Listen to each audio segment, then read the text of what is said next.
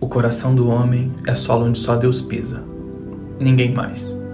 Por isso, a tentação que às vezes a gente tem de achar que sabe o que de fato está se passando no coração do outro, do nosso próximo, é algo por demais perverso, por demais maligno.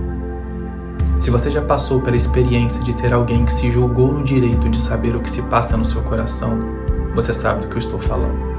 Porque você já sentiu na pele o quão dolorosa essa experiência pode ser. O coração do homem é solo onde só Deus pisa. E quando Deus pisa, ele amassa a terra, ele revolve a terra, ele afaga a terra. Tudo na medida certa, para no tempo certo e apropriado fazer a gente frutificar. Só o Criador das nossas vidas sabe o que de fato acontece em nosso íntimo e em nosso coração. Diferente de Deus, a gente não tem acesso ao interior, a gente não tem acesso ao íntimo das pessoas, a gente só tem acesso ao exterior, à capa a superfície. A gente só vê a timeline. E é por isso que quando a gente, mero mortal que é, limitado que é, tenta acessar o coração do outro por meio da nossa lente egoísta, a gente acaba errando o alvo, porque a gente acaba se colocando no lugar de Deus.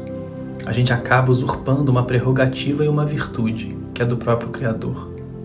Diferente dele, quando a gente tenta acessar o coração do próximo, a gente não afaga a terra e a gente não faz a terra frutificar. Pelo contrário, a gente acaba pisoteando de vez, e esmagando de vez, e matando de vez aquele solo que já estava seco e quase sem vida, prestes a morrer, lutando para conseguir respirar um ar puro. É isso que a gente faz. A gente acaba de sufocar um solo que já estava sem ar. Por isso, você e eu nunca somos chamados para sermos fiscais da vida alheia.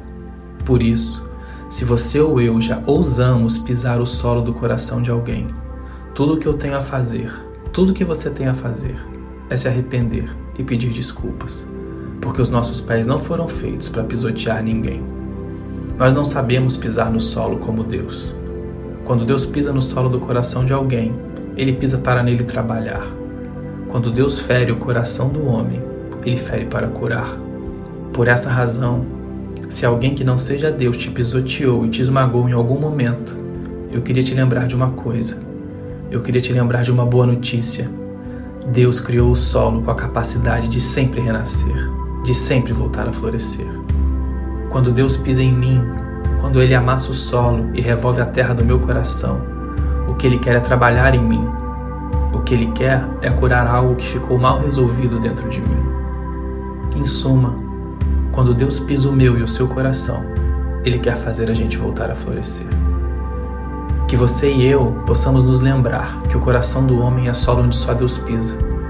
Que nós possamos nos lembrar que, por mais que tenhamos sido pisoteados e feridos emocionalmente por alguém, Deus quer transformar a nossa dor em ocasião para sentirmos o seu amor e a sua cura. Que nem você nem eu sufoquemos a vida que está desejosa de voltar a brotar em nós. E assim, quando menos a gente esperar, Deus vai fazer as flores voltarem a brotar, as cores voltarem a brilhar e a terra frutificar. Mesmo depois de você e eu termos sido pisoteados e esmagados emocionalmente por alguém. Que você e eu possamos nos permitir renascer na graça daquele que faz novas todas as coisas, daquele que faz coisas lindas, coisas belas, coisas novas brotarem das cinzas e renascerem do pó. Amém.